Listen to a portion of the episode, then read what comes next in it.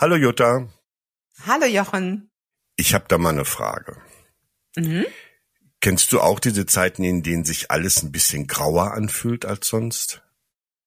Wer kennt die nicht? ähm, das Leben ist ähm, bunt. Mal hell, mal dunkler. ja. Und wir lassen uns ja auch gerne von äußeren Umständen in so eine Negativität hineinziehen. Wie kommt das? Naja, es reicht oft ein, ein, ähm, ein Trigger oder ein Anlass, ein Wort zu viel, ein Wort zu wenig und sofort laufen bei uns innere Filme ab, werden Gedankenmuster angetriggert, Konditionierung und wenn wir da nicht achtsam sind, werden wir damit weggeflutet und sind sofort in negativen Stimmungen. Das passt eigentlich gerade ganz gut, weil meine Tochter neigt auch dazu, und ich glaube, das ist bei, bei vielen Töchtern so. Ich denke auch gerade an eine Freundin, die hat zwei Töchter, die sind auch mittlerweile Anfang 20, aber die schaffen es auch immer wieder, sie anzutrickern, dadurch, dass sie irgendwie ihre Launen bei der Mutter ablassen. Das ist ja oft so ein Ding, dass die Kinder die Launen viel mehr bei der Mutter ablassen oder rauslassen und nicht so sehr beim Vater. Und das ist bei uns auch oft so. Meine Tochter schreibt dann auch manchmal Nachrichten, wo ich so denke, hallo, warum bekomme ich jetzt deinen ganzen Frust ab? Und das Ding ist, das triggert mich dann aber so, weil ich natürlich als Mutter sofort ihr helfen will. Mich macht das ganz fertig, weil ich natürlich merke durch diese Nachricht, ihr geht's gerade gar nicht gut und so weiter. Und das zieht mich dann runter. Das heißt, ich nehme diese ganze Geschichte in meinen Tag mit hinein. Mhm. Und dabei ist das ihr Frust und gar nicht mein Frust. Aber das hat sofort diese Auswirkung, dass sich bei mir alles trüber färbt, dunkler färbt. Ja, da entsteht irgendwie ein Kreislauf des Negativen. Genau. Da ist es ja oft schwer, diesen Kreislauf zu durchbrechen. Wie, wie macht man das? Ja, das ist ja, das muss ja gar nicht jetzt dieses Verhältnis in der Familie sein, Mutter, Tochter oder wie auch immer. Es reicht ja auch, wenn dich einfach morgens Nachbarblöde anmacht. Ja, oder, oder die aktuellen Nachrichten reichen ja auch die, oft. Ne? Äh, das reicht auch schon, genau. Das sind wirklich Kleinigkeiten. Oder da steht noch der, der Müll und dein Mann hat den Müll nicht runtergebracht und eigentlich. Der Mann natürlich. Hätte er es, genau. genau, eigentlich hätte er das machen sollen und schon sinkt die Laune. Genau, und da gibt es schon ein paar Übungen, die helfen, diesen Frust, diesen Ärger loszulassen. Ja, da hast du einen kleinen Blogbeitrag zu gemacht, wo vier von diesen Übungen zusammengefasst sind. Die genau. würde ich gerne mal mit dir durchgehen. Ja, gerne. Beginnen wir mit der ersten, die heißt nämlich Gib den Widerstand auf. Was meinst du damit? Ja, wir gehen natürlich, ich bleib jetzt mal bei diesem Beispiel mit dem Müll, den auch ebenso gut die Frau hat stehen lassen oder nicht mit runtergenommen hat oder nicht mit rausgenommen hat. Und gedanklich ärgern wir uns. Das heißt, da ist dieser Reiz und sofort spüren wir Ärger in uns aufkommen. Und wir gehen in den Widerstand insofern, dass wir die Situation nicht gutheißen, dass wir die Situation nicht haben wollen, dass uns das einfach nervt. Und wir halten an diesem Widerstand fest und nehmen diesen Widerstand im Grunde mit in unseren Tag hinein oder in die, in die nächsten Stunden mit hinein. Das ist genauso dieses ganz klassische Beispiel, du sitzt im Theater oder in der Musikhalle und vorne auf der Bühne wird gespielt und plötzlich klingelt das Handy von jemandem. Und sofort, das passiert innerhalb von Millisekunden, reagierst du genervt. Das ändert aber nichts an diesem Handyklingeln. Das heißt, dein Widerstand gegenüber diesem Klingeln bewirkt ja gar nichts. Es bewirkt lediglich, dass du dich ärgerst. Ja. Je mehr Mensch in den Widerstand gegen seine schlechten Umstände oder Einflüsse geht, desto negativer genau. wird die genau. Stimmung. Aber wie genau. können wir es schaffen, negative Dinge anzunehmen, ohne in sie hineinzufallen? Du kannst dir einmal dessen ganz bewusst werden, also indem du dir wirklich auch bewusst wirst, was läuft eigentlich gerade in, in deinem Gedanken ab. Und dann lässt du es einfach klingeln, das Handy, und deine konzentrierte Aufmerksamkeit richtest du wieder auf das Geschehen auf der Bühne, wenn wir jetzt bei dem Beispiel mhm. bleiben. Wenn wir bei dem Müll bleiben, dann lässt du den Müll vielleicht stehen sogar und richtest deine Aufmerksamkeit auf das, was du jetzt eigentlich auch machen möchtest, auf deinen Tagesbeginn oder was auch immer. Also das sind so, so Dinge, dass du bewusst deinen Fokus auf das richtest, was dir eigentlich wichtig ist. Ja, und nicht bewerten ist der Schlüssel, ne? Genau, und nicht bewerten. Genau. Aber das ist, das hört sich jetzt so an, ja gut, das mache ich jetzt einfach, aber so einfach lässt sich das eben nicht machen. Nee, leider nicht. Eben nicht, also Voraussetzung ist immer, dass du dir dieser Situation bewusst wirst. Dass du sie annimmst, wertfrei annimmst und bei dir bleibst. Das ist ja immer dieses, oder da geht es eben ganz häufig drum, dass du bei dir bleibst. Und dass du dich eben von solchen Trickern nicht trickern lässt, sondern dass du weiterhin mit dem Fokus bei den Dingen bleibst, die du jetzt gerade machen möchtest, die dir wichtig sind. Ja, überhaupt erstmal zu erkennen, dass das gerade triggert. Genau. Ist ja schon der genau. erste Schritt. So, also jetzt, wenn ich jetzt nochmal zurückkomme auf diese Handynachrichten, dann, was mir jetzt tatsächlich hilft, ist, dass ich da gar nicht drauf reagiere und dass ich sie einfach wegwische und und dann meine Sachen weitermache. Also dann dann fällt es auch leichter natürlich diese Sachen sozusagen auszublenden, aber es sind eben so viele Dinge, die im Grunde ja auch gar nichts direkt mit uns zu tun haben. Der Müll hat auch nichts mit uns zu tun. Das Handy klingeln hat auch nichts mit uns zu tun. Ja, und die Nachrichten, von denen du gesprochen hast, die, die mussten ja vielleicht auf der anderen Seite auch einfach nur mal raus. Genau. Irgendwo genau. hin. So. Genau. sind halt bei ja. dir gelandet. Aber wenn du anfängst darauf zu reagieren, dann wird es unter Umständen kompliziert. Weil dann genau. werden, gehen Schmerzkörper auf und so weiter und so weiter. Ja, dann ja, ja, genau. Geht das Theater erst richtig los, ja, ja. Genau. Oft geht's ja gar nicht um das, was da drin schreibt, steht, sondern um ganz, ganz andere Dinge. Also insofern, ähm, es geht immer wieder dabei, immer wieder bei dieser ganzen Geschichte darum, sich bewusst zu werden, was läuft eigentlich in dem Moment ab. Und dadurch haben wir die Möglichkeit, anders zu agieren.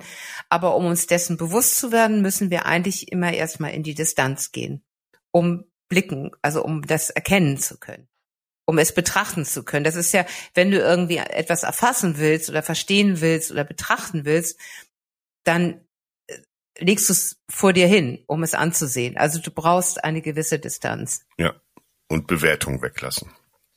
Genau. Daraus kommt irgendwie die nächste Übung, die heißt Entdecke die Botschaft. Was meinst genau. du damit? Also bleibe ich jetzt mal wieder bei dieser Handynachricht, bei dieser WhatsApp. Dann ist diese Botschaft ganz eindeutig an mich. Ich bin nicht für alles verantwortlich. Das ist jetzt so die Botschaft dahinter. Bei dem Handyklingeln auch da die Botschaft, das ist nicht, also Handyklingeln im, im ja, ja. Theaterraum oder im Saal oder so weiter das ist nicht mein Handy, das hat nichts mit mir zu tun, weil ich bin hier, um das, was auf der Bühne passiert, zu genießen. Also das sind so diese Botschaften dahinter. Und mit dem Müll ist die Botschaft, ich bin nicht unbedingt dafür verantwortlich, dafür ist jeder hier in der Familie verantwortlich. Also es sind diese Botschaften ganz unterschiedlich, aber im Endeffekt geht es oft darum, bei diesen Botschaften mehr bei sich zu bleiben. Ja, da spielt Selbstmitgefühl ja auch oft eine Rolle. Genau. Wir erkennen ja eben auch dabei, dass wir uns immer für alles verantwortlich fühlen. Und das ist eben auch nicht richtig. Wir haben, eine, wir haben eine große Verantwortung für viele Geschichten, aber wir sind nicht für alles verantwortlich. Das ist eben auch wichtig. Wie unterscheidet man zwischen Selbstmitgefühl und Selbstmitleid? Also Selbstmitleid ist ja immer das dass wir uns selbst bemitleiden, was durchaus auch mal angebracht ist, finde ich. Aber Selbstmitgefühl ist etwas ganz anderes. Da geht es mit sich selbst zu fühlen. Das heißt, die Gefühle, die gerade da sind, bewusst wahrnehmen. Das heißt, diese überhaupt erstmal zu erkennen. Selbst Mitleiden, das, das, da geht man ganz oft in so eine Opferrolle rein. Ja. Und das, das tut einem ja gar nicht gut. Aber wenn ich mit mir selber. Die man ja oft auch gar nicht hat. Die hat man ja auch oft gar nicht, genau. Aber wenn ich mit mir selbst fühlen kann, dann nehme ich überhaupt erstmal wahr, was fühle ich eigentlich. Und, und das ist eben so wichtig, weil ich dadurch auch verstehen kann, warum ich so fühle, wie ich fühle. Mhm. Hast du einen Tipp, wie man in so schwierigen Situationen schnell in das Selbstmitgefühl kommt? Über den Atem, über, über einen kurzen Freiraum, aber den nimmt man sich über den Atem im Grunde. Also mir hilft es tatsächlich, das bewusste Ein- und Ausatmen, um mich zu spüren. Das ist eigentlich eine ganz, ganz schöne Sache. Hm. Okay, die dritte kleine Übung, die heißt Geh weiter. Genau. Was meinst du damit? Das ist eben den Widerstand aufgeben, zu schauen, was will mir die Situation sagen und dann weiterzugehen. Das ist eben so das, das Wichtige. Das heißt, ich bleibe mit meiner Aufmerksamkeit einfach auf dem Geschehen, bei dem Geschehen auf der Bühne. Ich wische die Nachricht von meiner Tochter weg und gehe mit meinen Dingen weiter, die ich gerne jetzt erledigen möchte. Das heißt, ich lasse die Dinge los. Ich lasse die Dinge, wie sie sind und gehe weiter. Ja, und, und nichts bleibt ja auch für immer. Die Situationen, die einen negativ beeinflussen, lösen sich ja auch irgendwie auf. Ja, also wenn du rückblickend guckst, sind viele Dinge nachher verpufft. Das ist ja auch ganz oft so. Also ich erinnere eben so, so häufig aus Streitereien, zum Beispiel früher, als die Kinder noch klein waren, morgens auf dem Weg oder bevor es überhaupt losging zur Schule, weil die Zeit knapp war und, und, und. Und dann ergab ein Wort das andere. Und ich habe den ganzen Vormittag diesen Ärger mitgenommen. Und die Kinder, die kamen bestens gelaunt aus der Schule wieder. Also das zeigt auch so, dass sich viele, viele Sachen ja lösen. Ja, der Gedanke, dass nichts konstant bleibt, ist auf der einen Seite total beruhigend, ja. macht aber auch manchmal so ein bisschen Sorgen. Wie, macht auch wie geht man mit dieser sicher. Dualität um? Ja, sicher, aber ich glaube, wir müssen auch verstehen, dass wir nicht alles kontrollieren können und dass wir nicht alles richten können. Also es ist ja auch, wir haben ja ein ganz hohes Sicherheitsdenken. Und wir, wir streben immer nach Sicherheiten und Kontrolle gibt uns natürlich Sicherheit. Und keine Kontrolle zu haben, gehört ja zu, zu, einem, zu einer der drei Urängste. Und das ist so ungefähr, wenn wir keine Kontrolle haben, haben wir kein Netz mehr unter uns. Mhm. Und deswegen ist dieses praktisch weitergehen, macht uns Angst. Weil das bedeutet auch, wir geben für diese Situation die Kontrolle ab.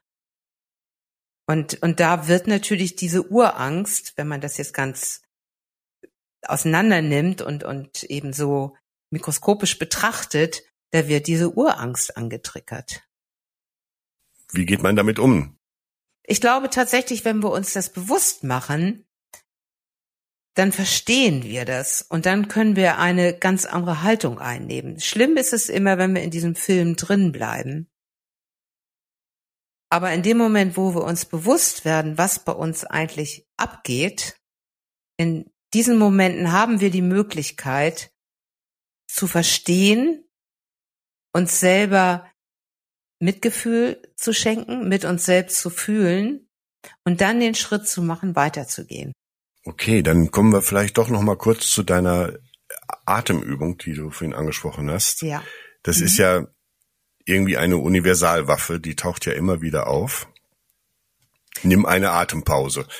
Genau, aber der Atem ist so wichtig. Wenn du deinen Atem jetzt einfach mal täglich beobachtest, merkst du eben, wie, wie oft du in stressigen Situationen kurz und flach atmest, dass du manchmal sogar den Atem anhältst in Situationen. Und Du merkst aber auch dann, sobald du jetzt in Entspannungsphasen kommst, atmest du ganz anders. Also der Atem ist ja auch das Werkzeug, um immer wieder die Verbindung zu deinem Körper zu finden und dadurch auch zu deinen Gefühlen. Deswegen ist der Atem einfach so wichtig. Hm. Könntest du uns zum Schluss durch eine kurze Atempause führen?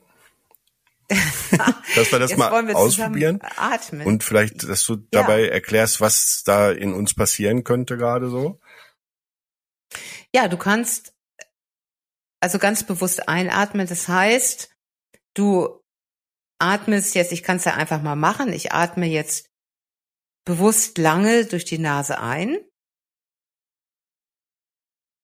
Und ich, ich spreche jetzt mal dabei, deswegen kann ich jetzt nicht gleichzeitig so, so atmen. Aber was schön ist, wenn du auch deine Aufmerksamkeit auf deine Nasenflügel richtest. Also dann spürst du richtig, wie die Luft ähm, an deinen Nasenflügeln vorbei ins Innere zieht.